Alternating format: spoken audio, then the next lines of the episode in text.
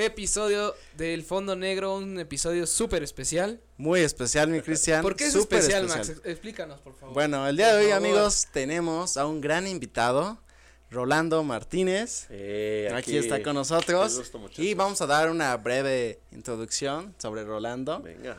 Rolando es conductor del programa eh, de TV Mexiquense, Sin Escape. Lleva más de 15 años al aire. Es un programa que lleva muchísimo tiempo. Pero además, no solo eso, sino él está, ha estado en varias premiers, ha hecho entrevistas a varios famosos, celebridades, no solo mexicanas, nacionales, sino también internacionales.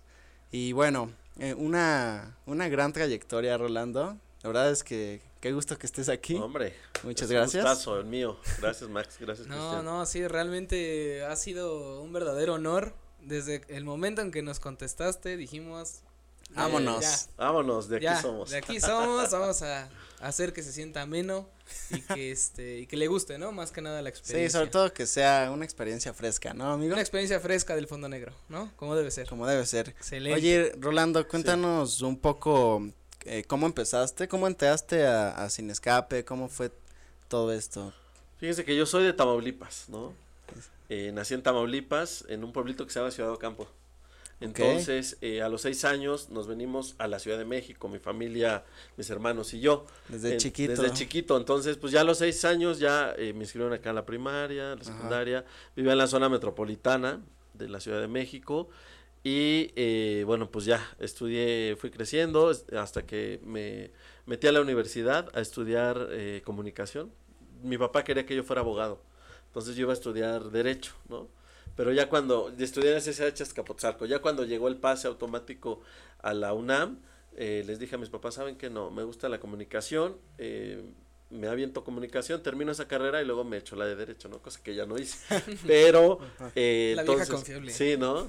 Y ya, entonces y hice eh, pues mi pase, eh, me voy a estudiar a la FESA Catlán Comunicación y sapeando así, con el control un día, eh, di con televisión mexiquense. ¿A poco? Yo no conocía televisión mexiquense, eh, antes pues nada más era eh, Metepec, eh, Toluca, no era un canal local, después en el 2000 llega eh, al Valle de México, después llega al sistema de Sky, ¿no? Por televisión de paga, y entonces empiezo justo yo a monitorear porque llegaba en televisión abierta, ¿no? Entonces, ay, pues, ¿qué es este canal de 34? Y ahora ya estaba, ¿no? Ahí estaba, ya estaba. Y entonces veo un programa de, de revista sabatina, ¿no? Así de. Ausencio Cruz lo conducía, que fue el compañero de Víctor Trujillo en la tienda tras tienda que era Mevisión, hoy TV Azteca, y después, este, bueno, eh, pues Broso, que conocemos, ¿no? Muchos Sí, a no. Víctor Trujillo, entonces eh, Ausencio era pues el compañero, ¿no? Ausencio tenía su programa acá en las noches, los sábados a las 10 de la noche, y entonces les escribí un correo electrónico en aquel tiempo, todavía no había redes sociales, no había este Twitter, Facebook, Insta- Instagram, WhatsApp, nada, sí, no, no. nada, si eran líneas telefónicas o correo electrónico. Era la única manera, ¿no? de comunicarnos Pues sí, nosotros, era- sí. Así de líneas en el estudio, llamen. No, pues, a- o sea, el programa, después me enteré que grababan eh, un programa, iban uno en vivo, ¿no? Entonces, pues para atinarle. Les escribo un correo electrónico, les digo, oigan, pues, soy Rolando Martínez, estudiante de comunicación, iba en séptimo semestre. Me gustaría eh, colaborar con ustedes, eh, estoy colaborando en un semanario en Tlanepantla, ¿no? Hablo pues de espectáculos, me toca política, me toca eh, también cine y últimamente estoy eh, cubriendo la fuente de cine y me gustaría pues aportar ahí con unas colaboraciones de algunas películas, recomendaciones, ¿no? A los 15 días Ausencio Cruz contesta mi correo al aire, ¿no? Así de, ah, nos escribió Rolando, que no sé qué. La producción dice que te comuniques a tal teléfono. Yo de la emoción, ¿Cómo- pues, no cómo? apunté el teléfono. Pero, o sea, ¿cómo fue ese momento que, que, que sucedió eso? ¿Qué Fue estabas haciendo? Fue bien tú? padre, pues yo monitoreando, yo cada ocho días así viendo el programa. Ajá. Porque yo decía, ay, pues ojalá lean mi, mi solicitud, correo, mi ¿no? correo, Sí, ¿no? Nos escribió Rolando Martínez, ¿no? Y yo, ay, ese soy yo, ¿no? Entonces viendo, pues emocionado, muy Ajá. contento, y pues no apunté el teléfono. No manches. Y luego, ¿qué hago? Entonces, pues no había tanto acceso a internet, o tenías que, que en la, en la escuela, pues pedir tiempo de internet, y ahí uno checaba y todo. Sí, sí, sí. Entonces, eh, pues ya traté de, de buscar el teléfono. Y resulta que una compañera de la carrera, su tío trabajaba en eh, televisión mexiquense, pero en el centro de acopio de noticias en Naucalpan. Entonces le dije, oye Claudia, pues tu tío no tendrá el número de Toluca para yo hablar déjate consigo. Y ya me lo consiguió. Yo le hablé en la noche a Claudia de su casa, ¿no? Pues, Oye, Claudia, ¿ya hablaste con tu tío? Porque pues no había celular. o sí había, pero no traíamos todos celulares, ¿no? Sí, no era como ahora. Ajá, tan común de, ah, pues échame un WhatsApp, ah, pues mándame un mensaje. No, antes no. Y entonces eh, le llamo por teléfono a su casa, Claudia, y me dice, sí, ya me lo dio mi tío. Entonces yo hablo. Y al día siguiente, oigan, habla Rolando Martínez, me gustaría hablar con la producción. Ah, permítanos tantito. Oigan, pues habla el chavo que les escribió, que quiere colaborar, que no sé qué me dijo, ¿puedes venir? Me dijo Carlos Cornejo, era el productor, y Alejandra Urbán era la coordinadora de producción. Y yo, sí, claro, yo solamente había venido a Toluca, a Espacio, que era un, un evento que hacía Televisa para los chavos que estudiaran comunicación o afín, que les llamara la atención, ¿no? Entonces era como un encuentro, una charla, porque no había tanto acceso antes, pues a todo lo que tienen ustedes, ¿no? Oye, ¿y todo es, todavía hacen eso? ¿Todavía en espacio no, ya, no, no, ya. Ya no. Ya no lo hace. ahora ya existe LinkedIn y ya. Ya eso ya se conecta, ya, productor y todo. Pero es que estaba padre, era bonita la experiencia, porque llegabas y te montaban las cámaras como lo veías en un estudio de televisión. O sea, para te convencías más. No todos teníamos acceso a un estudio de televisión o ah, pues ahí viene Adal Ramones, ¿no? En aquel momento era el boom con su otro rollo, ¿no? que era su programa entonces, pues nosotros sí, ay, está de Ramones, ¿no? O ay, vienen los comediantes de la hora pico, o, este otro comediante, Jorge Falcón, o así, ¿no? Entonces, pues nos llamaba la atención, oigan, es que va a haber un taller de actuación, otro un taller de expresión corporal, o tú qué vas a hacer, no, pues yo quiero ser camarógrafo, entonces, bueno, te van a dar una eh, cuestión técnica, eh, cómo se conforma la cámara, cómo le vas a hacer para operarla, un lenguaje eh, televisivo, encuadres y toda la onda, ¿no? Entonces eh, yo nada más había venido en aquella ocasión, pero nos fuimos a quedar a casa de una amiga de Guadalupe Pintor y su mamá nos trajo en una camioneta, en su camioneta. Entonces estuvimos en espacio y nos regresamos. Entonces yo no sabía cómo llegar a Toluca, ¿no? Entonces le dije a Claudia, oye, ¿cómo llego a Toluca? Pues me quiero ir en el autobús, ¿no? Entonces me dice, te vas al metro Toreo, porque yo estaba en la FESA Catlán, que están en Naucalpan. Eh, te vas a metro Toreo, en el andén B sale un autobús que diga este Toluca, ¿no? Entonces te subes ahí y te bajas en Crisa. Ah, Oiga, eh, señor conductor, ¿me puede avisar donde sea Crisa? Sí, joven. Ahí voy yo, ¿no? Pues ahí vengo y ya, entonces te bajas en Crisa, cruzas Toyocan, que es la avenida como periférico, hay un hotel, hay un hotel, atrás del hotel pasa un camión que dice TV Mexiquense, ah, perfecto. O sea, toda una travesía. Y yo llego, me bajo en Crisa, cruzo donde está el McDonald's, y ¿por qué no? Tomo el camión que dice TV Mexiquense, pero decía aeropuerto. Oh, Entonces me va al aeropuerto, del lado contrario de donde TV Mexiquense, y entonces le digo, oiga, ya pero llegamos a TV Mexiquense. Dijo, no, joven, es del otro lado. Ahí donde se subió, pero, para el otro lado. Dice, regrese ahorita conmigo. Así toda la ruta del camión. se regresa conmigo y de ahí eh, se baja, camina atrás del hotel y ahí salen los que dicen TV Mexiquense. Ah, bueno. Y así le dice, entonces ya llego y ya tomo el TV Mexiquense y llego a las instalaciones de TV Mexiquense. Hola, buenas tardes, soy Orlando Martínez. Disculpe la tardanza. Perdón, sí, no, vengo a, este, con Alejandro Urbán y Carlos Cornejo que me dijeron que no sé qué. Permítame tantito. Ah, sí, este, deme su identificación, sí, ya tenía INE. Órale, pásele, ¿no? Ya le pasé. Y entonces, pues yo no me imaginaba el grado de la televisora, ¿no? Entonces yo decía, órale, pues, este, era como Televisa o Azteca o órale, ¿no? Entonces llego pues unos cubículos pequeños, ¿no? Entonces decía, bueno, pues está chiquito todo. Yo me imaginaba una oficina muy grandota de producción. Me dice, no, Rolando, aquí estamos muy chiquitos todos, ¿no? Le dije, ah, bueno, no se preocupen. Platícanos, ¿qué quieres hacer? Eh, ¿Cuál es tu idea? Eh, ¿Qué propones? ¿No? Le dije, no, fíjense que así, que una sección de cine, y yo estoy cubriendo y estoy empezando a conocer, y actores, actrices, y los festivales de cine, que no sé qué, que no sé qué. Ah, ok. Bueno, pues haznos una propuesta y vamos viendo, ¿no? Yo, pues, ay, me regresé bien emocionado. Ay, qué padre, que no sé qué. Ya a los 15 días les mando una reseña, ¿no? Okay. Y, y entonces Alejandro Urbán graba voz en off y le ponen el tráiler. Entonces sale Ausencio Cruz, oigan, y vamos a unas recomendaciones que nos tiene Rolando Martínez, ¿no? O Alejandra entra su voz y yo, ese texto yo le escribí, qué padre, no está en la televisión. Y ya pasó como un mes este, oye Rolando, pues vamos a unas pruebas de cámara, a ver cómo, cómo vas. Yo súper nervioso. ¿Cómo Me crees? acuerdo que grabamos por Coyoacán, fue el camarógrafo, Ajá. este, y pues la cámara grande, y yo así de, ay, fui con una de mis hermanas, Bere, me acompañó, y era así de, órale, ok, a ver, te vamos a poner el lavalier, que es el micrófono que te Ujú. ponen aquí. Bueno, entonces nos vas a hablar justo del cortometraje. Yo empecé con un reportaje del cortometraje. ¿no? Órale. Entonces yo empezaba, este, el cortometraje, bueno, pues ese, ya, ¿no? Yo todo nervioso y, ok, no, tranquilo, Rolando, respira, ahorita eh, lo hacemos, ¿no? Me aventé como dos horas No con mi entrada y me dio muchísima pena porque, pues yo me sentía nervioso, me sentía estresado, estaba emocionado, pero pues bueno, pues era el nervio, ¿no? Entonces, bueno, ya hicimos la entrada, como a los 15 días sale y de nueva cuenta ya reportaje, salgo yo a cuadro y así de, ay, es mi reportaje. Y ahí empecé cada ocho días. Entonces luego venía yo al estudio ah, eh, y a usted me decía, Rolando, ¿qué tenemos? No, pues esta semana se estrena Nicotina con eh, Diego Luna, con Lucas Crespi, está Rafael Inclán, está Rosa María Bianchi. Oigan, y por cierto, me fui a platicar con ellos. Entonces yo empezaba a tener entrevistas, que se llaman junkets, ¿no? Y, y yo veía en Azteca, en Televisa, monitoreaban los programas de espectáculos y salía la entrevista con Diego Luna y con Rafael Inclán y todo. Y yo decía, ah, mañana va a salir la mía, el sábado, ¿no? Porque los viernes se estrenaban las películas y, y Revista 34 iba los sábados al aire. Entonces, ah, mañana sale mi entrevista. Yo veía la entrevista y decía, wow, qué padre que pues me dé la oportunidad. Yo estaba chavo, tenía 22 años, ¿no? Entonces, pues antes era diferente. O sea, pero eh, quiero entender, ya, ya em- empezaste ya a entrevistarlo luego, luego.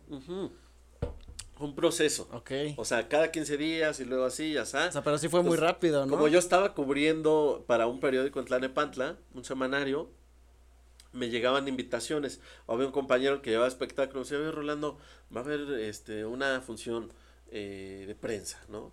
Oye, va a haber esto. Entonces iba a la función de prensa y ahí, eh, ¿y tú de dónde vienes? No, pues de, de televisión mexiquense. Ah, mañana va a haber otra función de no sé qué. Ah, es que no tengo el contacto, te lo paso. O sea, entre los mismos compañeros me apoyaron. Ah, eso está súper. ¿no? Entonces yo ya empecé a hacer las entrevistas y me tocó justo la primera que hice para, para la televisión fue esa película, ¿no? La de Nicotina. Entonces pues era padre porque pues sí había nervio y todo, pero pues ya conocías a un Diego Luna, ¿no? Ya había hecho Sí, Tu mamá también, ya pues hilito de sangre y era la figura el premio mayor, ¿no? Que era el hijo de Huicho Domínguez, que le da siempre mucha pena a Diego Luna hablar de eso, pero bueno, pues a fin de cuentas es parte de nuestro aprendizaje, parte de nuestra formación, ¿no? Oye, por ejemplo, eh, esta parte de, del inicio en donde te tocó como, órale, pues párate a la cámara y a grabar, ¿no? Eh, ¿Qué es lo que estaba pasando como en tu cabeza en esos momentos? O sea, decías, wow, ya, ya soy este presentador, o sea, ya te creías como lo, lo que ibas a hacer, o todavía no tenías como la, como, ¿cómo te diré? Como, ¿en qué punto dijiste, ya soy eh, un presentador así, como oficial, ¿sabes? Pues es que yo creo que nunca uno puede decir, ¿no? Día con día vas aprendiendo, eh, sí va uno controlando el nervio, ya estar de, ay, estoy entrevistando a Angelina Jolie, oh, esto con Brad Pitt, ¿no? Sí. Todo ese nervio eh, se te vuelve como una cotidianeidad, ¿no? Así de, ah, ¿cómo está muchachos? Nos estamos tomando aquí el cafecito, ¿no? Igual sí, yo, o sea, sí con, con, con las figuras que me tocaban al inicio, pues sí me imponían, ¿no? Ajá. pero después era como, ah, ok, se vuelve parte de tu entorno, parte de tu vida, parte de tu trabajo, a fin de cuentas es eso, estar eh, conviviendo, compartiendo, entrevistando, estar en el set de filmación, en la alfombra roja, en el festival, con estas figuras del cine, ¿no? Entonces, para mí era como ya parte de... Por ejemplo, alguno que, que hayas dicho, no, aquí sí te dio mucho nervio, o Pues que al te haya tem- al principio- temblar los piecitos así de, Cuando empezaba, eh, pues Brad Pitt y Angelina Jolie, que vinieron justo con señor y señora Smith, me acuerdo Ah, que fue en. Santa Fe la premier, ¿no? Uf, es Entonces yo pedí buena. mi cámara, de oigan, pues la cámara. Ajá. Y fíjense que en aquel tiempo, bueno, entonces terminé y ya em- empecé en Revista 34, empecé a colaborar, termina en diciembre el proyecto y luego en enero pues eh, estaba un programa que se llamaba Adicción Visual, que era de música y videos, con Mauricio Hernández. Y entonces le dije al productor, oye, y si hacemos una sección de cine, pues órale va. Entonces empecé a colaborar, no me pagaban, nada más yo venía, iba a recoger todavía videos musicales a las, a las disqueras, pues los Órale. daban en, en este Betacam, ¿no? Que era lo que se usaba. y ya después en septiembre de ese año, eh, queda una vacante de reportero para el programa matutino. Entró un nuevo productor y todo, y me contrataron. Entonces yo empezaba de reportero, pero el lunes iba a la feria de la enchilada a, a Iztapalapa, el martes a la feria del zapato San Mateo, el miércoles me iba a la alfombra roja de Brad Pitt y Angelina Jolie de señor y señor Smith, el jueves me iba a un ritual más agua, el viernes, o sea, era como crecer. Super random, ¿no? Sí, pero eso te, te forma, ¿no? Y eso hace que valores, ¿no? Ahorita lo que me preguntabas, Max, sobre si me creía el conductor o el reportero o esta persona capaz, esto te va formando, ¿no? Así el día de hoy puedo estar con ustedes, el día de mañana me toca entrevistar a un agricultor, o sea, es una vocación, ¿no? Que debes de tener. Entonces justo eso fue lo que yo estuve aprendiendo y me fui forjando. Entonces el día que me tocaba la alfombra roja de Brad Pitt y Angelina Jolie, pues yo con el nervio, ¿no? Pues la gente vuelta loca, una alfombra muy grande, muchos medios eh, mexicanos, ¿no? Y entonces, pues todos queríamos una declaración de ellos, ¿no? Entonces, ay, Brad Pitt. Entonces viene Angelina, pues una mujer súper hermosa, así de, pues te quedas frío, ¿no? Dices, wow, si yo te he visto en Tom Rider y Lara Croft y todo esto y entonces de repente pues aquí, ¿no? Y Brad Pitt pues también el tipo, este, pues ya habíamos visto películas de él y de repente tenerlo enfrente era como, uff, muy impactante, ¿no? Pero pues vas aprendiendo, me pasó con, con Quentin Tarantino también la primera vez que me tocó entrevistarlo, admiro su cine. Sí, no. Entonces de repente así de, ah, Quentin Tarantino, ahí viene, viene, hi, nice to meet you. Y yo, Tarantino, me quedé callado. Yo, oh, welcome to Mexico. Uh, how do you feel in Morelia? Y dije, güey, ¿qué le pregunto, no? Y ya, entonces ya, ah, ok, tranquilo. Oye, pues la película vino por eh, Bastardos sin Gloria, ¿no? Wow. la Ah, película. Sí, Oye, no. esto, lo otro, y sí, o sea, bueno. Brad Pitt también, Javier Bardem y varios que participaban ahí, ¿no? Entonces, También este, salía Brad Pitt, sí. Brad Pitt, sí. Entonces, eh, ¿cómo están? ¿Cómo van? Eh, y bueno, pues era todo un proceso, ¿no? No, Javier Bardem no sale, eso fue en otra película con Iñárritu. Pero, eh, bueno, pues yo creo que lo importante es eso. Eh, Tim Burton también me tocó en, en Guanajuato en el Festival de Cine. Entonces, igual, pues, nada más cinco medios van a tener acceso a Tim Burton, ¿no? Entonces, Rolando, pues te toca. Entonces nos metieron a todos a, una- a un cuartito del auditorio estatal. Y bueno, empieza Televisa, luego Azteca, luego este Canal 22 y luego Canal 11 y terminamos con Mexiquense, ok. Entonces yo era, pues me chuté las entrevistas de todos, ¿no? Ya me toca, ya me toca, ya me va a tocar, ¿no? Así, pues el nervio. Entonces ya me toca y él es fanático de la lucha libre. Entonces trae una Órale. máscara. Se Órale. pone la máscara y, ah, ¿cómo estás? Que no, ah, qué padre, que no sé qué. Y ya platicamos, pues le gusta este la Catrina, le gusta el panteón, eh, los muertos, adorar todo No, este y Tim. Burton seguro, su- ¿no? ¿No? Pero mole, Entonces es hicimos un una claro. exhibición ahí en el panteón de Guanajuato y entonces ya al final pues vuelvo a poner la máscara y me dice unas venciditas o fuercitas, ¿no? Entonces ahí estábamos los dos y fue como padre, ¿no? Ese tipo de anécdotas de convivir con alguien que a lo mejor no vas a volver a ver en la vida o lo volverás a ver justo en otro proyecto, Pero pero, te queda la anécdota, alegría, ¿no? Y ¿no? él ha atendido a 20 mil periodistas, pero a ti te deja como esa sensación, ¿no? Esa satisfacción también. También creo que algo muy importante que hay que resaltar aquí es eh, cómo, cómo es ese brinco tan grande que se da desde, digo, desde que tú empiezas a estudiar comunicación. Eh, no, no sé si ya tenías como una vista a dónde querías llegar. Porque digo, el, el área de comunicación tiene Sí, varias varias, vertientes, ¿no? Entonces, el- en el momento que tú decidiste estudiar eso y dijiste, bueno, ya voy a empezar a, a una televisora tal vez, a reportajes y eso, ¿tú ya tenías en mente qué era lo que tú querías hacer? Fíjense que cada vacaciones regresamos a Tamaulipas. Allá vive mi Ah, abuelita, tenemos una casa. Entonces, eh, íbamos en vacaciones y nos reuníamos en la sala a ver un programa que se llamaba Tínale al Precio. Ah, sí, No claro. sé si les Buenísimo tocó. también. Con sí, Marco sí, Antonio sí. Regín, ¿no? Que le- le la peso, peso, ¿no? Ah, Entonces, sí, sí. era padre. Entonces, nos sentamos en la sala, unos en el piso y todos viendo el programa. Yo dije, qué padre esto, poder a través de un programa de televisión reunir a la familia. Oh, Entonces, ya. eso me quedó muy, muy Muy grabado, grabado. ¿no? Entonces, ahora que preguntas eh, hacia dónde iba o cuál era mi objetivo, claro, estudio comunicación, empiezo a conocer los géneros periodísticos, empiezo entrevista, reportaje, crónica, eh, crítica, y empiezo entonces a, a- a visualizar, ¿no? Y justo se empieza a gestar en el taller de televisión de la universidad Sin Escape, ¿no? Oigan, es un programa de cine que no sé qué. En un viaje a Morelia, eh, conozco, ah, bueno, nos, nos reunimos así en el autobús, varios compañeros, colegas, oigan, y si hacemos un piloto, hagamos el piloto. Y empezamos, Alejandro Cárdenas eh, escribió, ¿no? El guion, eh, otro amigo grabó la voz en off, eh, otro amigo, pues con mi cámara grabamos, y entonces empezamos a hacer un piloto, un demo de, de Sin Escape. Entonces, eh, de ahí ya viene como mi objetivo de querer tener un programa de entretenimiento, tener un programa que reúna a la familia y por supuesto hablar de cine, ¿no? Algo que todo mundo, bueno o malo, tenemos una referencia del cine. Sí, lo conoce.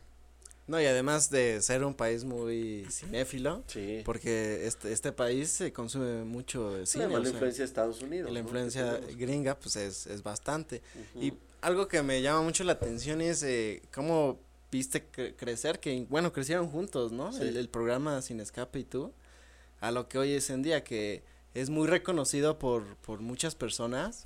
El, una, porque el programa ha persistido, ¿no? Y ya este, ha logrado, pues, se- seguir eh, ofreciendo, pues, cada vez se ve como la evolución de, de Sin Escape. Estaba viendo algunas entrevistas tuyas de hace 10 años ahí que hay en Sí. YouTube.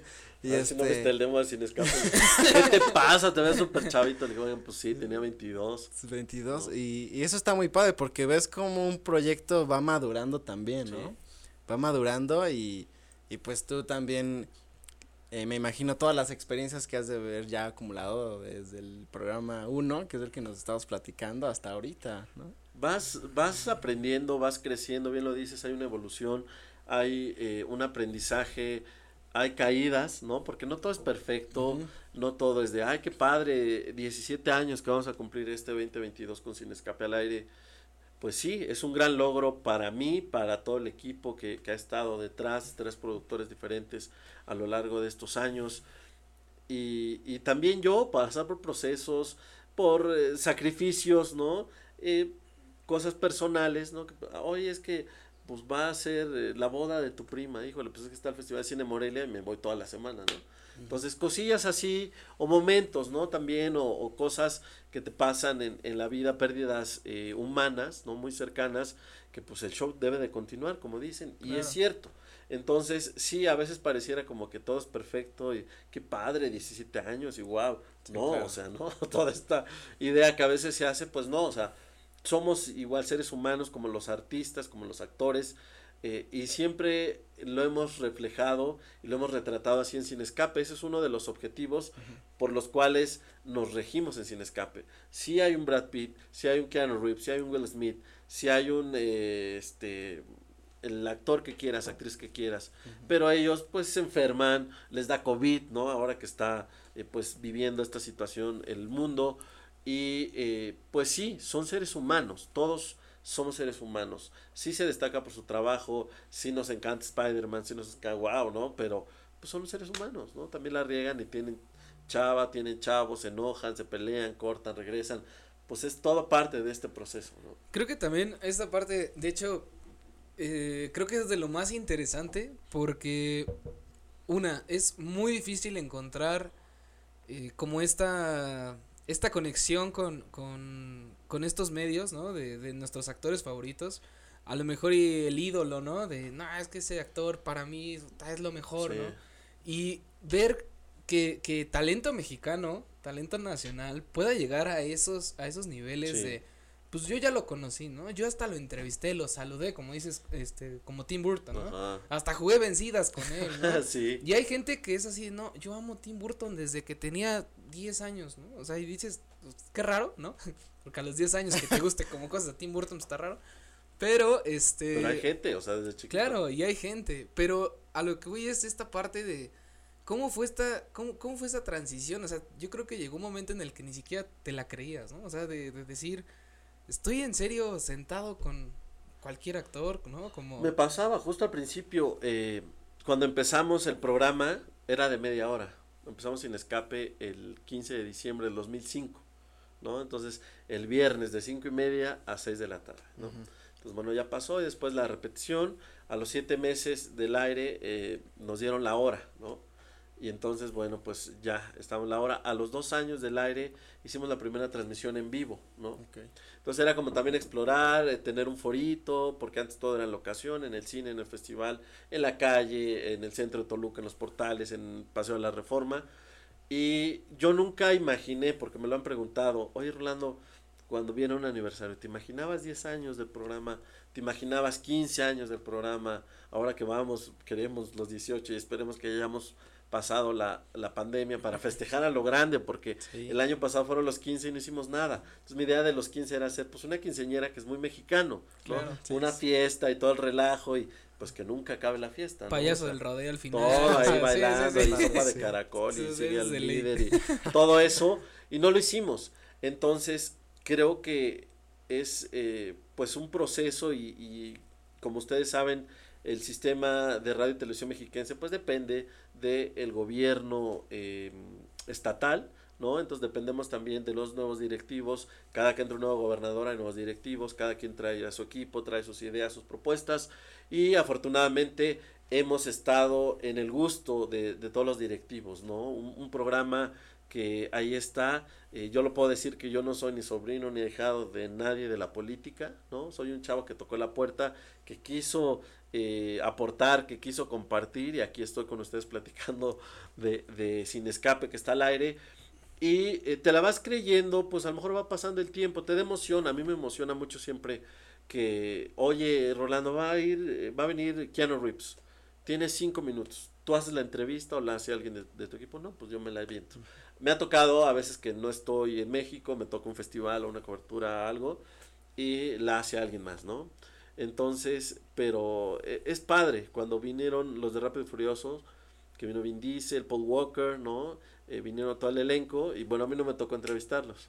Mm, y ya después me tocó entrevistar a Vin Diesel cuando vino con, con Triple X, ¿no? Entonces, este, pero bueno, yo creo que eso está padre, si hay una emoción, si hay eh, esta satisfacción de decir, pues un proyecto que yo presenté, un proyecto que me gusta, que cada semana estamos platicando, que nos estamos organizando, qué vamos a meter, a qué vamos a entrevistar, ahí siga, ¿no? En el gusto del público, y tú lo decías, pues sí, eh, empezábamos con una generación, esa generación creció, me han dicho algunos, Rolando, te veía cuando iba a la secundaria, ya acabé mi carrera, ya somos colegas, aquí estás con nosotros 17 años después platicando, y a lo mejor esa generación que nos veía ya son papás, ¿no? Entonces, a mí una de las satisfacciones es que cuando yo veía a Tina en el precio con mi familia, decía que padre que se reúna la familia en la casa. Me escribieron eh, hace como los 10, eh, sí, como los 10 años de, de Sin Escape al Aire. Oye, Rolando, qué padre que presentaste un especial de Star Wars. Lo vi con mi hija y le encantó, ¿no? Entonces dije, órale. Una satisfacción. Ya, con ese correo me hizo. Te hizo todo el, todo el mes, todo el... Todo, O sea, parte de, de mi vida profesional, ¿no? Porque uno de mis objetivos era compartir un programa con la familia. Entonces, bueno, pues en Tamaulipas lo ve mi abuelita por Skype, y luego mis primos, y familia en Estados Unidos, y ahora por internet. Entonces, esas son como las satisfacciones del programa. Te estaba platicando acerca de eh, un actor que a ti eh, te gustaría entrevistar, uno, y dos, ¿te ha tocado entrevistar a uno de tus actores favoritos o actrices favoritas? El que me gustaría entrevistar, Jim Carrey. Ah, sí, eso también. Maestrazo, apenas cumplió 60 años, eh, ha pasado muchas etapas de su vida, eh, recién se suicidó su pareja. Eh, y bueno, es un tipazo por sus películas, por las entrevistas que he visto. Para mí, el género de comedia es muy complicado que me hagan reír, ¿no? Entonces, sí, señor, yo me río cada vez que la veo por el trabajo que hizo, por con Steve Carell, que está justo en un noticiero y que le pone ahí el pronter y le traba todo. Es el de Dios Todopoderoso. Ajá, Dios Todopoderoso. Entonces, eh, me encanta, me encanta esa película y es una de las figuras que me gustaría entrevistar, ¿no? Porque se me hace tan espontáneo, una persona súper creativa, muy, muy volada, ¿no? Así como en buena onda. Y bueno, pues ahora lo vimos en Sonic, ¿no? Que viene Sonic 2 y, y, y él regresará con su personaje. Y a alguien que haya entrevistado, que yo he admirado, pues a Will Smith, ¿no? Es un tipazo. Me acuerdo que vino con Hitch aquella ocasión, igual en Santa Fe. Ahí lo conocí yo y habla español, ¿no? Entonces súper aliviana, hola, ¿cómo estás? ¿no? ¿Qué onda? Pero eh, sí, de las figuras que me ha tocado, hay una admiración, hay eh, el conocer, el no te imaginas que a través de tu trabajo puedas llegar a algún lugar, algún festival, a conocer a alguien, ¿no?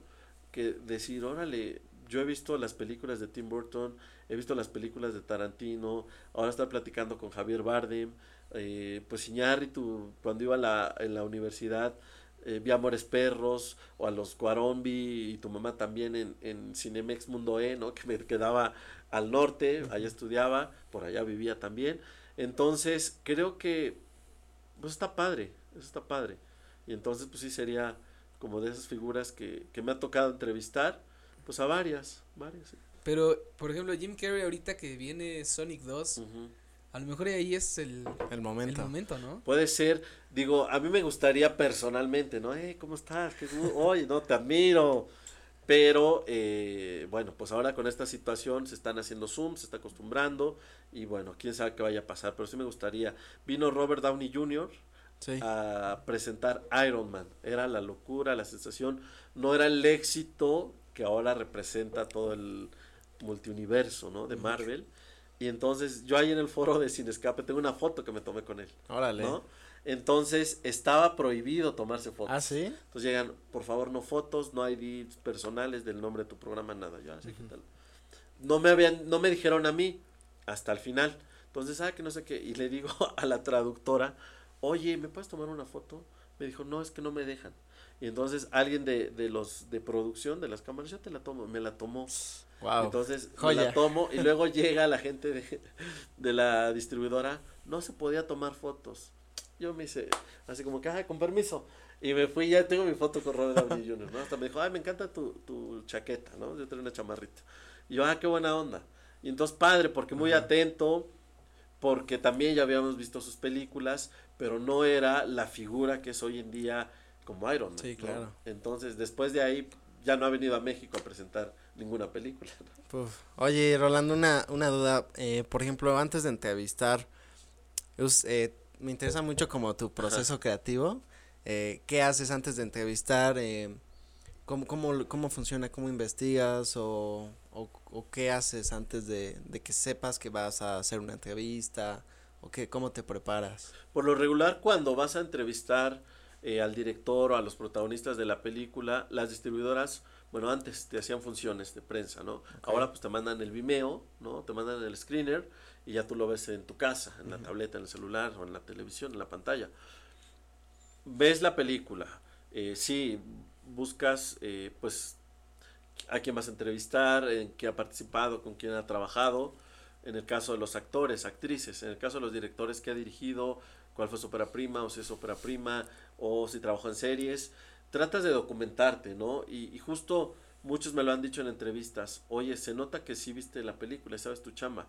Le dije, pues es que es mi trabajo y a mí me apasiona. Y así como tú mereces respeto de cuando yo voy a entrevistarte, yo merezco respeto también de que tú me pongas atención y que me contestes algo, ¿no? Entonces, creo que esa es parte de, de este aprendizaje, de este proceso para llegar a hacer una entrevista. ¿Y te tocó tener alguna experiencia negativa? Sí, siempre la Sí. cuento. Eh, Adal Ramones, justo.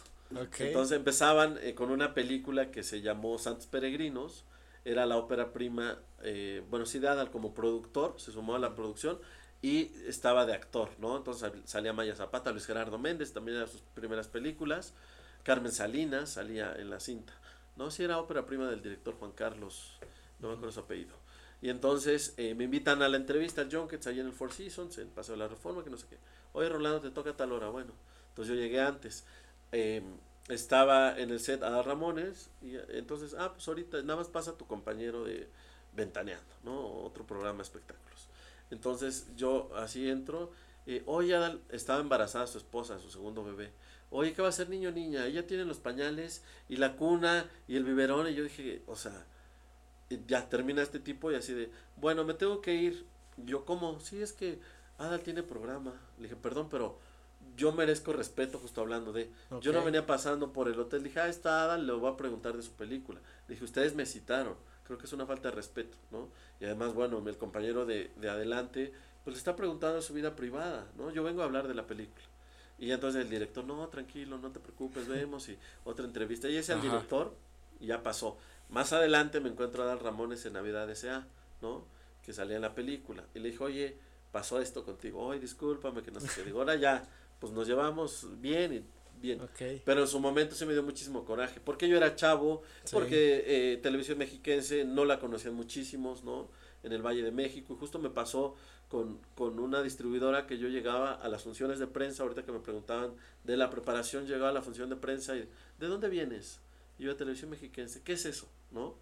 Y pues yo, este, ay, perdón, ¿qué es eso? ¿No? Yo así, ¿qué es eso? Eh, pues el canal del de, Estado de México. Ah, espérate allá, ponte allá. Entonces llegaban los demás, se registraban para un registro de prensa, se registraban, pasaban, pasaban. Y antes nos daban como una chequerita, era en Cinemark, que ya no existe, eh, una chequerita de 50 pesos. Dos como billetes de 20 y uno de 10. Entonces, con, eso comprabas tu combo nachos o el hot dog, lo que querías. Sí, los cupones, ¿no? Ajá, como una cuponera. Y entonces a mí no me daban, ¿no? Entonces, y otra vez ahí iba. Este, hola, ¿me puedo registrar? ¿De dónde vienes? De Televisión Mexiquense. ¿Qué es eso? la televisora del Estado de México, ah, regístrate, pásale, ¿no? Y ya no me daba el chequera yo, híjole, qué feo. No, ahora me llevo muy bien con, con ese eh, compañero que trabaja en la distribuidora. Pero, este, pero es eso. Entonces a mí me da mucho coraje porque me veían chavo, porque decían, pues este de mexiquense, que es? ¿No? Pero poco a poco nos fuimos ganando un lugar en la fuente de cine y a 17 años de distancia nos respetan, nos consideran, nos hablan, oye Rolando, fíjate que hay esto, oye Rolando lo otro, este, nos invitan a hacer visits, ahora ya la productora, o ahora el productor, o el guionista, o el actor de, güey, vente, vamos a, a mi set, ¿no? Armando Hernández, que me llevo súper bien con él, José Ángel eh, con Maya Zapata, con Tenoch Huerta, con Harold Torres, que es de aquí de Toluca. Con muchos hay esta amistad, ¿no? Entonces, con unos traspasas la relación periodista eh, amigo, ¿no? María ahora me invitó a su boda, ¿no? Entonces voy a Querétaro a la boda. Justo estaba en el Festival de Cine de Guadalajara el viernes en la inauguración, termina la inauguración, ahí vengo en el autobús en la noche, llego en la mañana a Querétaro, estoy en la boda en Querétaro un rato en la fiesta y me regreso en el autobús a eh, Guadalajara para el domingo seguir trabajando en la cobertura, ¿no? Entonces, pues esas partes de anécdotas, de experiencias, de compartir con ellos, pues es se va dando, ¿no? Va, va siendo como parte de tu familia, de tu entorno.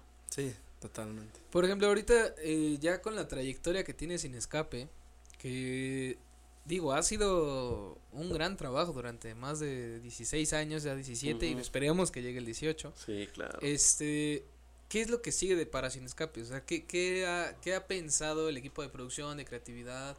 Porque digo, al final de cuentas creo que los programas que persisten hasta el día de hoy es porque saben evolucionar, ¿no? Porque saben adaptarse a la situación, porque ahorita por la pandemia, por todas las cosas que hemos estado viviendo, pues quieras o no, la tecnología ahorita se ha hecho un boom, ¿no?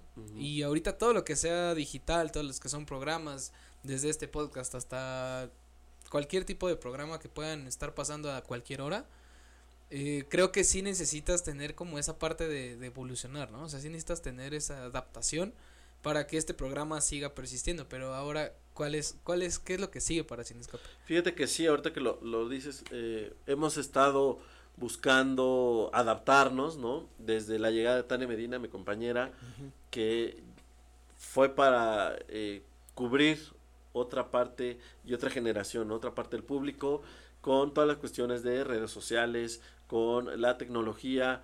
Eh, yo voy avanzando, sí, hay un público cautivo conmigo, pero llega Tania, en su momento Roddy Moon estuvo con nosotros hablando de recomendaciones infantiles, ¿no? Ya crece ahora, es un adolescente, pero eh, estamos eh, evolucionando, estamos cambiando, no nos queremos quedar de en el formato análogo, ¿no? Ahora pues eh, sin escape es un departamento, yo los invito a platicar y eh, nos tomamos una taza de café, nos comemos una rebanada de pizza, ahora hacemos dinámicas justo a partir de, del diciembre del año pasado que regresamos a foro, empezamos con las dinámicas, ya nada más tenemos un invitado o dos invitados de alguna película y están con nosotros todo el programa. Entonces platicamos de su trayectoria, platicamos del proyecto que están presentando, de los proyectos que vienen, de eh, la dinámica que les gusta, que no les gusta, cosas también, ¿no? Como ustedes presentan eh, cosas que no conocemos. Igual en Sin Escape es eso, no hablar de la vida privada, pero sí de la vida profesional, ¿no? Eh, nos contó No Hernández justo cuando fue al, al foro que debido al COVID, él pues ahora las aerolíneas te piden una prueba negativa. Se hizo su prueba negativa, va a, a Los Ángeles, eh, le hacen otra prueba y sale positivo. Entonces se le cayó el proyecto, iba a salir en Cry Macho, ¿no? Este, y pues ya pierde el proyecto. Entonces, esas cosas, pues las platican, ¿no? Es de, oye, fíjate, ay, te dio COVID y, y luego, ¿qué hiciste? Y has perdido familiares y digo, pues como todos, ¿no? Seres humanos y hemos enfrentado la ausencia física, ¿no? Debido a, esta situación, pero no nos metemos en eso, queremos saber la cuestión profesional, el trabajo, la preparación y siempre ha sido la línea sin escapes. Creo que creo que también ahí tocas un muy un punto muy importante porque inclusive eh, desde desde tu área de, de comunicación y de conductor hasta nosotros haciendo este tipo de programas, hay, hay un punto en el que, sí, como dices, tienes que ser más bien humano al preguntar las cosas sin necesidad de meterte en la vida privada de las personas. Sí, como en el escándalo, ¿no? Porque como dices, sí, es también humano, pero ha hecho un buen de cosas y lo que nos interesa precisamente es como la trayectoria. Sí. Ya si, si el invitado o la, o la persona entrevistada quiere contar, digo, al final es un espacio libre, ¿no? Pero es, es creo esa, esa vertiente o esa fina línea de equilibrio que tienes que tener entre te trato como, como cualquier ser humano porque al final de cuentas también, como dices, también comes, también lloras, también te enojas, también te peleas, pero lo que nos interesa también es esta parte, ¿no? Como tu parte profesional. Y creo que tener ese equilibrio, encontrar ese equilibrio y más en, en este medio de, de, pues de redes sociales, desde cualquier tipo de, de, situación que hoy en día se vive más ahora, digo, por, por lo de la pandemia. Pero creo que está súper, súper bien ubicado que puedas tener ese equilibrio para cualquier entrevista. Fíjate que me tocó, en su momento se estrenó Los Increíbles, esta película animada de uh -huh. Disney Pixar, y justo eh, el Señor Increíble es uh -huh. Víctor Trujillo. Entonces él hizo la voz del Señor Increíble. Me acuerdo que era en diciembre entonces me tocaba la entrevista y una semana antes se muere su esposa, ¿no? Entonces, que era su productora de, del Mañanero. Entonces, ¿qué va a pasar? Que no sé qué. Pues él, muy profesional, dio la entrevista y justo yo le, le pregunté cómo cierras el año profesionalmente, ¿no? Entonces, él contó esta parte. Yo no le quería preguntar sobre cómo se sentía uh -huh. emocionalmente o personalmente. Me dijo, cierro profesionalmente muy contento, pero también eh, triste, no sé qué. Y él lo contó. Pero es eso, debes de tener un tacto, eh, debes de ser empático y, solidario, ¿no? Ahora con toda la situación que estamos viviendo, pues sí, también eh, no llegar y, oye esto, oye el otro, ¿no? Entonces creo que sí hay que saber eh, tener tacto, no ser tan agresivo, no ser tan, eh, pues sí, tan mezquino o, o, tan enajenado, ¿no? De lo que está pasando. Ah, no me interesa, pues es tu vida, ¿no? Pues sí, pero es su vida personal, no profesional. Y nuestro programa es de vida profesional, ¿no? De estrenos, de preparación, de rodaje, de vestuario, de creación de personajes. No, algo muy interesante es que justamente esto que comentas de, o sea, te toca entrevistar a gente a lo mejor a la que admiras, a la que mucha gente pues tiene los ojos en esa persona, ¿no? Uh -huh. Pero el no olvidarte de, que son personas tal cual como cada, como todos, o sea, que tienen tanto sus bajones como su, sus momentos de éxito y demás. Pero creo que me parece que eh, pensarlo así te ayuda mucho también con los nervios, ¿no? Con, me imagino que también eh, de alguna manera lo canalizas y como que lo, lo bajas, ¿no? Pones como que los pies en la tierra de alguna manera y te permite ejecutar mejor tu trabajo, ¿no? Me imagino que también es como una técnica, puede ser, ¿no? Sí, no, claro, y, ser consciente eh, y siempre me han tenido a mí en, esa consideración, ¿no? Rolando, eh, hoy una entrevista con Bárbara Mori, justo me pasó eh, el año pasado teníamos eh, un live, ¿no? Un Instagram live con Cine Latino, lo hicimos Bárbara Mori, yo le escribía a sus relaciones públicas, todo en orden, nos vemos, platicamos, todo en orden. Pasa, ella muy contenta, eh, traían la nota de que su hijo eh, estaba en rodaje de la serie de Rebelde, ¿no? Entonces el chavo había hecho un Instagram live y dijo, no, pues es que yo nunca vi este Rebelde, ni me sé las canciones, ni me gusta el grupo, entonces pues todo el mundo se le fue encima, ¿no? boom.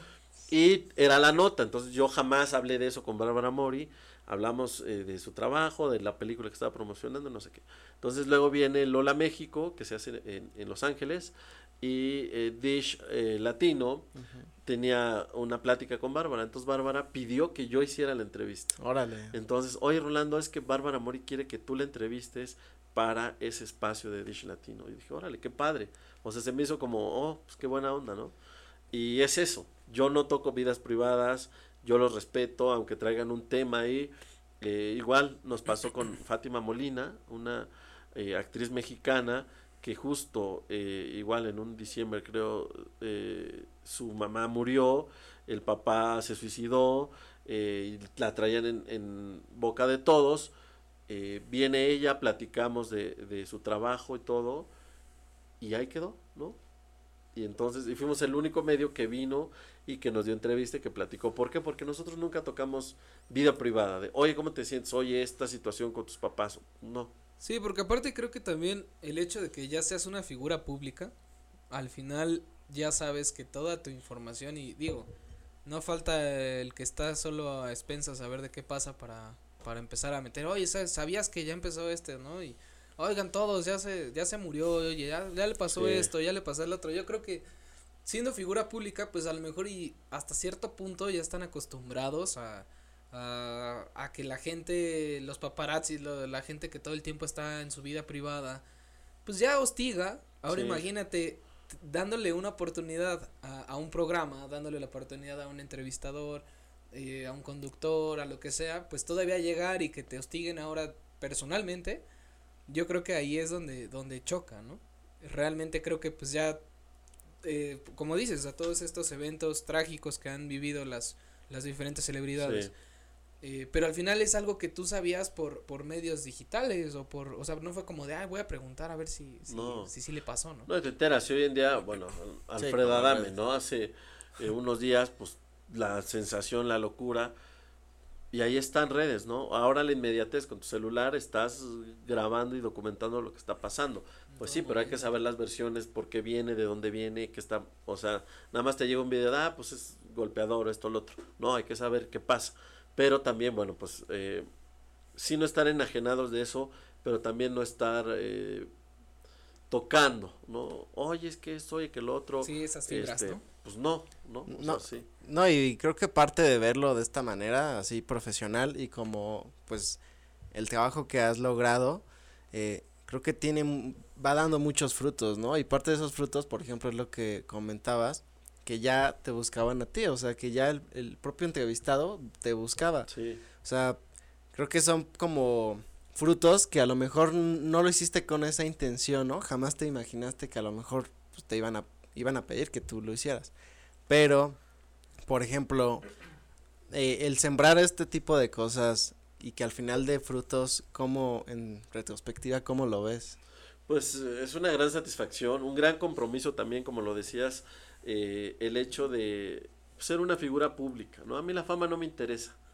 Yo no quiero ser famoso, yo solo quiero tener un espacio, quiero compartir, quiero que se aproveche, agradecer también a, a, a Mexiquense Televisión porque nos ha abierto las puertas a los chavos, ¿no? Desde aquel momento en que yo toqué, oigan, es que quiero hacer esto, proponer y que le den un seguimiento, es un compromiso, ¿no? También tú que tienes un micrófono, tú que, que tienes una cámara o que tienes el celular que vas a hablar, no nada más es de, oigan, me saco un moco y ya, ¿no? Sí. Oigan, me jalo la patilla y ya. No, ¿qué quiero aportar? ¿Qué quiero compartir? Fíjense que eh, se hizo una película en el Estado de México, una ópera prima de Gerardo Lara, con Bruno Bichir, con Teresh Kanda, que empezaron y buscaron y retrataban eh, pues eh, aquel momento, ¿no? De los eh, noventas. Ahora, ¿qué pasa con las nuevas generaciones? Entonces, también queremos aprovechar eh, los micrófonos, queremos aprovechar el espacio para dar a conocer cosas, generar un contenido, no nada más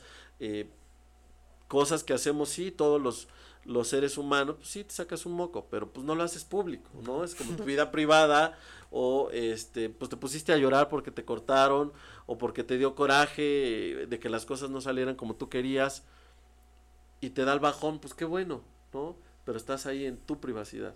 No compartirlo o vas saliendo eh, de algún lado y alguien te grabó este, porque estabas eh, en un date, ¿no? Y no se dio la relación, pero pues ya te paparazziaron o te quemaron. Pues eso qué, ¿no? Es tu vida privada. ¿Tú qué quieres aportar? ¿Qué quieres compartir? Y bueno, nosotros lo hemos hecho a lo largo de, de estos casi 17 años con el cine, ¿no? Rodajes, festivales, entrevistas. Eh, me acuerdo justo cuando estaban haciendo el segundo piso ahí en Periférico, nos subimos con Juan Carlos Rulfo, el, el cineasta, y él hizo un documental que se llama En el Hoyo, ¿no? Entonces, ahí está la entrevista ahora de estos recuentos de los aniversarios, me subí con él. En temporada de Patos, la ópera prima Fernando Emke con Dani Perea, con este Diego Cataño, con Enrique Arreola, eh, igual, en Guanajuato, ellos presentaron la película en el Festival de Cine, igual, nos trepamos a una terraza y ahí hicimos la entrevista. O sea, cositas que, que pues en aquel tiempo era más chavo, ¿no? Nos arriesgábamos. Ahora pues ya como que vas un poco seriezón porque vas avanzando, vas madurando tu imagen y ya no me queda del chavito reventado, esto, lo otro, ¿no? Pero sí, sí buscar como romper un poco el esquema formal, más no eh, en cuestión profesional de la entrevista. Sí, efectivamente, creo que esa era la parte eh, más esencial, ¿no? Que, que como dices, no solo vas evolucionando como persona, sino también como ámbito profesional. Al final, a lo mejor al principio sí eres más este atrabancado, destrampado en muchas cosas. pero llega un momento en el que ya dices, pues ya no puedo llegar tanto así, ¿no? Y como dices, ese tipo de acciones desde sacarte el moco hasta agarrarte y lo que sea, ¿no? Claro. este, digo, al final cada quien es, es libre de su, de, de su vida, ¿no? Pero pues hazlo personal, ¿no? Hazlo para ti, para tus redes sociales, si lo quieres subir a Facebook o algo, pero hazlo personal. Porque ya dentro de, de un ámbito profesional, pues obviamente eso es mala imagen. Sí. Y eso pues te puede tumbar, este, entrevistas, te puede tumbar, este, que alguien diga, no, ¿sabes qué? Pues ya no quiero aparecer, ¿no? O sea, desde un solo error. Entonces creo que también esta parte de, de poder ser profesional en todos los ámbitos, pero siendo todavía eh, lo más humanamente posible, ¿no? Creo que eso es, eso es lo que, lo que podremos rescatar de, de pues lo que hemos estado haciendo, ¿no? Sí, yo creo que hacer las cosas de entrada con pasión, ¿no? Eh, creer en ti, qué quieres hacer, qué quieres proponer. No es fácil, no es un camino de, ah, pues órale, vente, ya eh, tienes los millones de vistas y seguidores, no pero sí compartir algo muy original, muy personal, eh, en cuestión de no hacerlo de una manera amarilla, eh, de una manera morbosa, ¿no? Digo, si hay espacios, si hay eh, lugares, está bien, hay un público, pero también es bonito compartir experiencias, compartir los procesos, conocer cómo se hace una película, eh, todo el esfuerzo de una película mexicana, todo el crew que hay detrás. Sí nos puede gustar la película, no nos puede gustar, la criticamos, la deshacemos, qué porquería, que no sé qué. Pues sí, pero también hay atrás un equipo. Sí les falló el guion, o la dirección, o las actuaciones estuvieron chafas, pero pues que se hable de eso, ¿no? Que nos demos la oportunidad como mexicanos de ver los trabajos que se están haciendo en nuestro país. Sí le tiran a Omar Chaparro, a Marta Gareda, a Eugenio Derbez, pero ¿dónde están ellos ahorita? ¿No? ¿Qué están haciendo?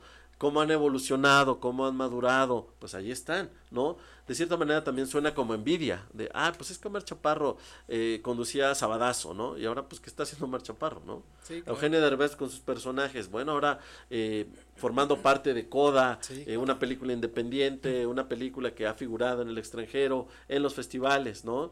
Marta Gareda, pues, trabajando con Keanu Reeves, trabajando en Carbón Alterado, en Netflix, ahí está, o sea, escribiendo parte de sus películas. Entonces, yo creo que no hay que tirarnos mala vibra entre nosotros, al contrario, sumar esfuerzos, darnos oportunidad de ver nuestros trabajos. Y yo siempre se los pregunto a, Carlos Regadas, oye, ¿ya has visto el trabajo de Derbez? Date oportunidad, ¿no? Y Eugenio Derbez, oye, ¿has visto eh, el trabajo de Amante Escalante? ¿No? Porque son cosas completamente, un cine completamente opuesto, ¿no? Una Matt Escalante, un Carlos Regadas, a un Javi Colinas, a un Roberto Fiesco, un Julián Hernández, a un Eugenio Derbez, ¿no? Y todos deben de, de dar esa oportunidad. Sí, a lo mejor los tres amigos, Iñárritu, de Toro, Cuarón, pues todos vemos sus películas, vemos su cine, pero también los demás que están haciendo, que están aportando, las nuevas generaciones, ¿no? Aquí platicando con ustedes, les apasiona el cine también, te gusta la, la actuación, te gusta la música, te gusta la dirección, te gusta la edición, pues veamos el trabajo que están haciendo ustedes también, ¿no? Como nuevas generaciones, el día de mañana ustedes pueden ser eh, los directores que van a estar compartiendo, el actor que va a estar compartiendo una película, ¿no? Lo vemos ahora, pues sí, con Yalitza, que ha sido la locura, la sensación, pues sí, una maestra rural compartiendo eh, con Lady Gaga, con Bradley Cooper, con todas estas figuras, una alfombra roja, ¿no? Sí, es totalmente, eh, bueno, en primera como no cerrarse a, a, a solo ver, solamente ver el trabajo de ciertas personas, ¿no? Poder, poder como ver el trabajo de todos. Qué, qué interesante eso que dices de, en vez de echarnos tierra, eh, o como los cangrejos de, Sí. ¿no? de, de bajarlos, eh, apoyarnos y a lo mejor no te agrada eh, lo que hace tal persona, pero no cerrarte a no verlo, incluso ni siquiera como que no lo escuches, ¿no? O sea, eso está muy, muy interesante.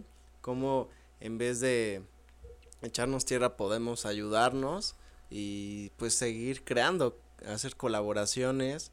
Y bueno, eso es también parte de como de lo que nosotros pensamos en este, en este podcast. O sea, poder colaborar, escuchar otras propuestas, ideas y seguir creciendo. Sí, justo, justo eh, tocando el mismo, el mismo tema de, de no echarnos tierra, es como lo que dicen, eh, realmente creo que es un problema cultural, ¿no? Porque no hay peor enemigo que el mismo mexicano, ¿no? O sea, es. eh, podrás ir a cualquier otro país, en, en Sudamérica, por ejemplo, aman el cine mexicano, el, bueno, al menos el de la época de oro, ¿no? Y ves a algún mexicano que dice, ay, no, pues qué hueva, que porque está todo blanco y negro y porque no tiene nada, o sea, ¿sí me explico? Como que realmente la cultura se ha estado eh, yendo por por el camino de, de la comedia a base de palabras altisonantes o groserías, porque eso es lo que ahorita la, la gente le está llamando la atención y porque le da risa y no, o sea, todo este tema de, por ejemplo, eh, como la comedia, bueno, la comedia en- entre comillas, de, por ejemplo, el escorpión dorado, ¿no? Que tiene todo el modismo mexicano completamente bien establecido, que es decir groserías, que es mentarle la madre a la gente. Y a lo mejor y tú como espectador si dices, ah, pues sí está chistoso, ¿no? Te ríes, ¿no? Ajá, y te ríes, porque al final de cuentas eh, sí es algo que, que dices, pues sí es completamente mexicano esto, ¿no? Pero creo que ahí el equilibrio de encontrar esa parte de modismos que estás acostumbrado a vivir día con día, a poder apreciar una película que digas ni una sola grosería, por ejemplo, ¿no? Mi, mi mamá es mucho de eso. ¿no? O sea, mi mamá es de, ay, es que, o sea, la película estuvo muy padre, pero ¿por qué necesitas hacer cosas con groserías? ¿Por qué necesitas tener, este, escenas explícitas, ¿no? De sexo, por ejemplo. O sea, una película puede ser igual de bonita sin ese tipo de Claro, cosas. dejas ¿no? a la imaginación, ¿no? Exacto, o sea, por ejemplo, ah, sí, ya sabes que, no sé, se ponen a besar y cierran la puerta y ya sabes que automáticamente Van tu cabeza, acto, sí, sí, claro. ¿no? Y no es necesariamente que tengas que ver todo, ¿no? Y hasta cierto punto yo le doy la razón, porque digo, pues sí tienes razón, o sea, ¿para qué, para qué matas 5 o 10 minutos de película haciendo eso, ¿no? O sea, nada más es como el morbo de la gente de estar, ay, sí, es que ahí sí está, se ve muy chido todo, ¿no? Y, y vuela tu imaginación. Entonces creo que encontrar el equilibrio entre, entre lo que era el cine mexicano de antes al cine mexicano que estamos viendo hoy en día, tienes que, sí tienes que ver la manera de, de salirte de esa zona de confort, de, de, de ver puras groserías, de ver puro, pura comedia eh, a partir de este tipo de palabras, o de actos explícitos, ¿no? Sí, yo creo que hay que tomar eh, conciencia las nuevas generaciones de cómo van a aportar, cómo van a, a llegar al público. Si bien lo dices, pues sí, a veces eh, nos vemos reflejados en la pantalla grande a través de diferentes personajes, pero también a veces exageran, ¿no? Eh, y justo yo le decía a, a Fernanda Castillo cuando estrenaron No Manches Frida, la 1, le decía, oye, es que hablan con muchas groserías. O sea, creo que exageraron. Me dijo, no, Rolando, es que así son las nuevas generaciones, ¿no?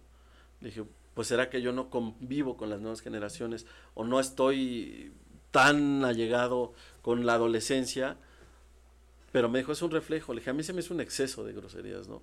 Y fue muy bien recibida la película, le fue súper bien, la película más taquillera del año que se estrenó.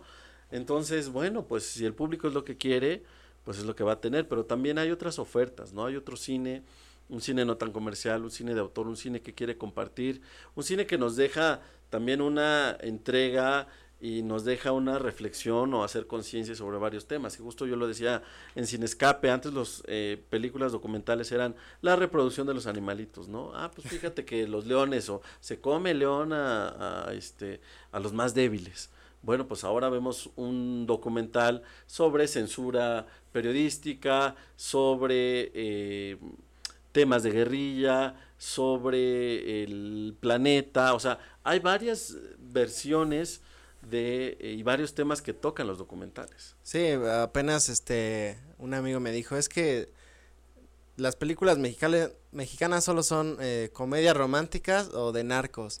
Y le dije, no es cierto, güey, hay otras opciones. Eso es lo que tú ves. Le, dijo, le dije, más bien, es lo único que conoces, entonces, eh, pues da, checa y hay, hay muchas otras opciones. Claro, no, no tienen tanto marketing tal vez como, pues sí, las comedias románticas o, o algún, este, o de Hollywood, ¿no? De uh, mexicanos en Hollywood, pero sí hay otras propuestas y más bien es que no, no, nos, no hemos querido como verlas o darles como esa oportunidad de ver este otro tipo de películas, pero sí hay muchos, muchos otros tipos de películas y es como parte de eh, no cerrarnos, ¿no? Porque a veces creo que también, sí, a pesar de que las generaciones pues son más abiertas, pero hay, hay veces en las que nos podemos dar cuentas cómo siguen, siguen encerradas, ¿no? Desde no querer aceptar algo nuevo, a veces irnos con los, con los de siempre, ¿no?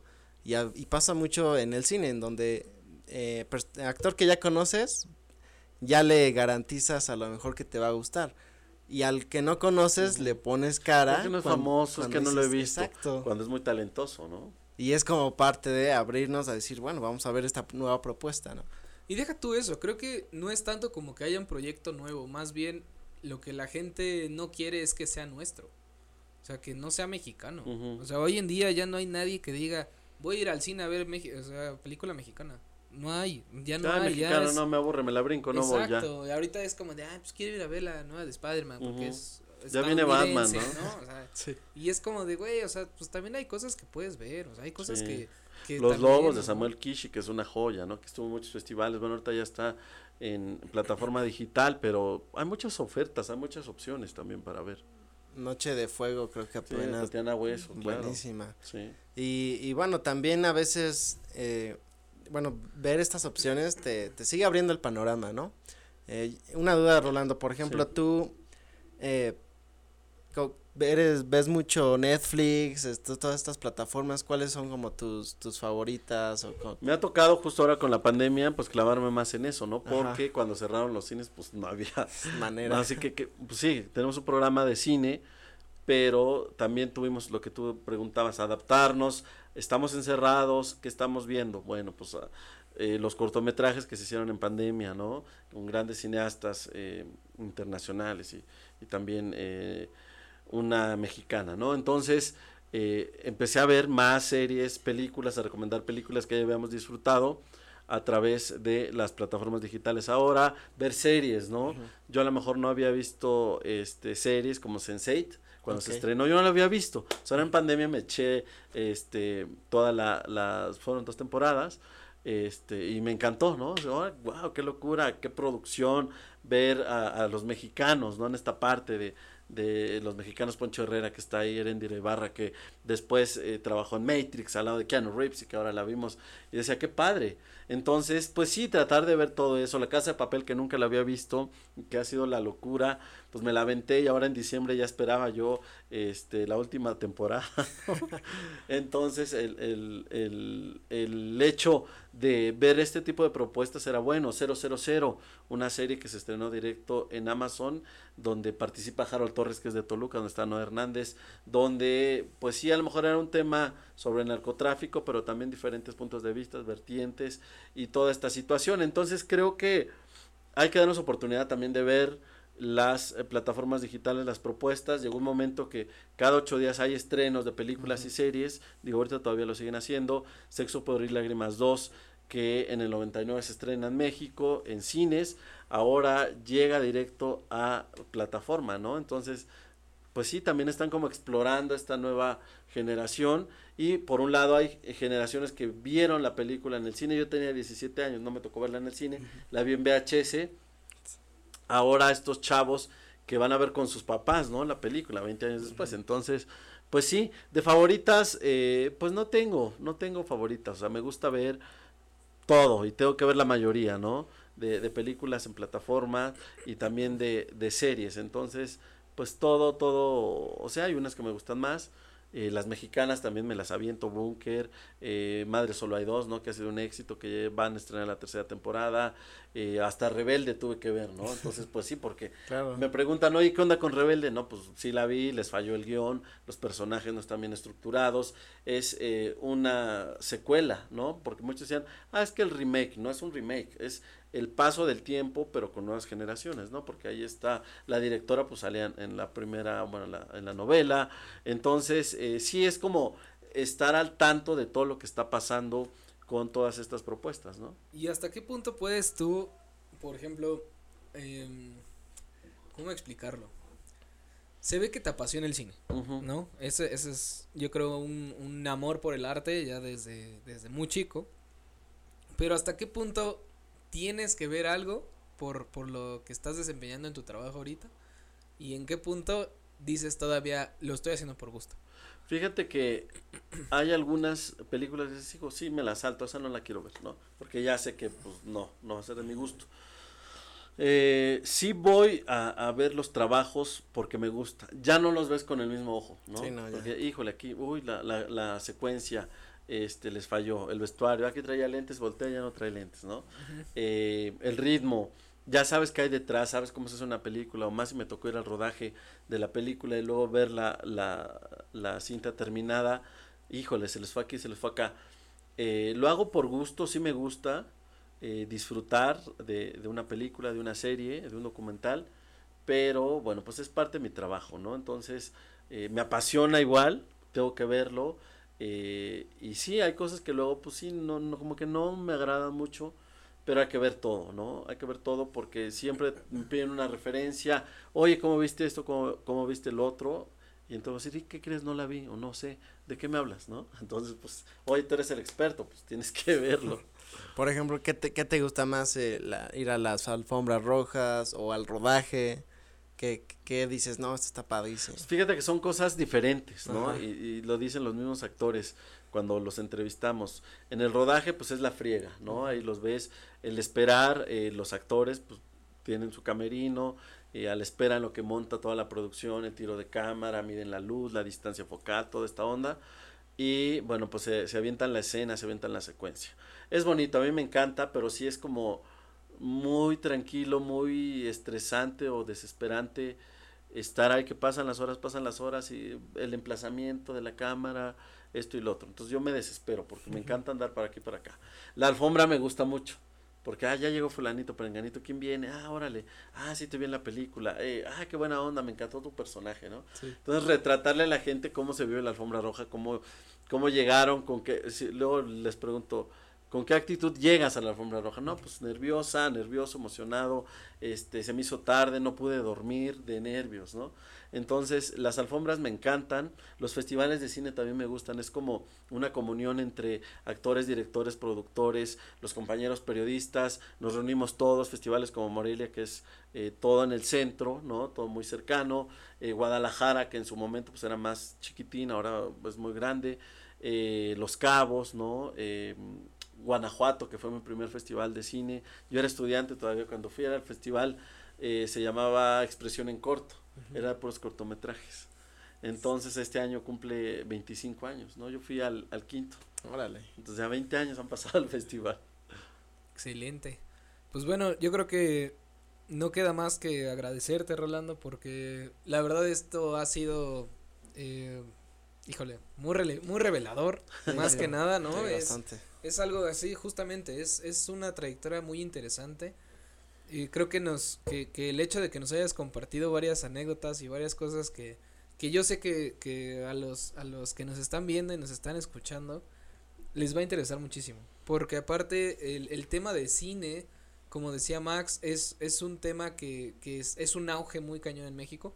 Porque mucha gente le gusta el cine, ¿no? Sí. A lo mejor y, y no lo aprecia tanto como alguien que ya está dentro de la, de- del mismo medio, pero de que al menos eh, les gusta ser cinéfilos, ¿no? De, de buscar por todos lados, creo que les, les va a interesar mucho, mucho este, este, este episodio. Pero eh, sí, la verdad es que te queremos agradecer que hayas Hombre, aceptado la invitación, que, que nos hayas podido compartir un poco de tu vida. Sí, Rolando. Y un, un último como consejo a, a, a los nu- nuevos chavos o alguien que quiera como pues acercarse a esto de Incursar en este, en, en, e- en este, medio.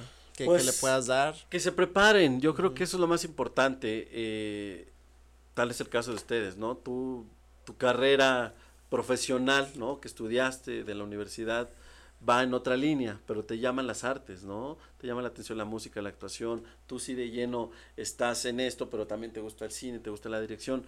Ustedes son un caso de, de muchos chavos, ¿no? De muchas personas que quieren dedicarse a eso, sí agarrar un celular, sí agarrar su cámara, pero tener un contenido, tener una conciencia y saber que ustedes están siendo un ejemplo, para bien o para mal, están dando la cara, ¿no? Entonces hay que ser responsables con lo que compartimos, con lo que decimos, con lo que hacemos y pues que lo hagan, no se queden con las ganas, hay que hacerlo, eh, habrá muchas personas que sí les guste nuestro trabajo, habrá otras personas que no tanto y qué bueno, qué bueno que no les guste, ¿no? Les agradecemos sus comentarios y de eso se trata, o sea, todos vamos sumando y vamos aprendiendo, a lo mejor acá la regué, ¿no? Pero bueno, pues aprendí de su comentario y venga, no lo vuelvo a hacer.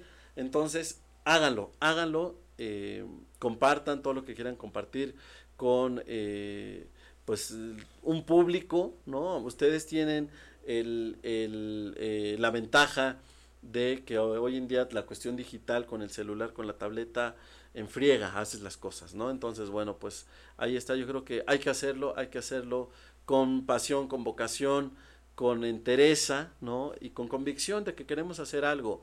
Si están estudiando alguna carrera afín a la comunicación o si no están estudiando la carrera afín a la comunicación, pero les llama la atención alguna área, pues háganlo, prepárense, acérquense a las personas hoy en día con un eh, tweet, con un Instagram ahí, con un mensajito, pues ya estás conectado con esa persona, ¿no?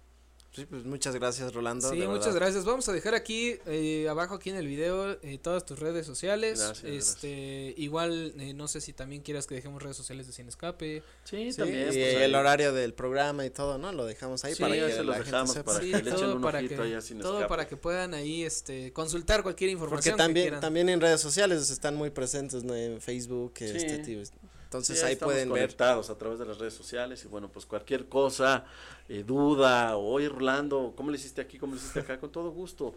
Para eso son las redes sociales, para tener esta cercanía, ¿no? Exactamente. Sí, igual les, les vamos a dejar ahorita que qué bueno que nos dio hincapié a que podemos hacer eso. Sí, Eh, ustedes déjenlo. ahí. Dejen ahí comentarios eh, que les gustaría que inclusive en caso de no poder contactar a Rolando directamente, este déjenlos a nosotros, nosotros se los hacemos llegar, llegar, y gusto, cualquier claro este cualquier pregunta que pueda ser referida para para eso Rolando, estaría bueno. digo, este, que nosotros ahí- ahí que vamos a estar al pendiente, ¿no?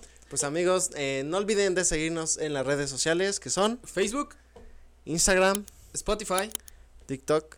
y pueden escuchar literalmente todos los episodios hasta este en Spotify desde el episodio piloto. Así es amigos, pues muchas gracias Rolando por No, aquí. hombre, gracias Max, gracias. Gracias. Muchísimas gracias, Cristian, Rolando. un placer de estar verdad. con ustedes y bueno, pues todo el éxito, qué bueno, que vengan más entrevistas, que vengan Así es amigos. estas maneras de compartir, de platicar aquí con una tacita de café, con este fondo negro, ¿no? Esa. Así es, Porque así es.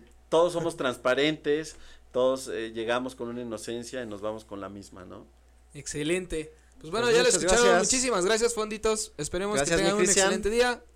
Hasta un próximo episodio. Nos vemos. Nos vemos. Chao.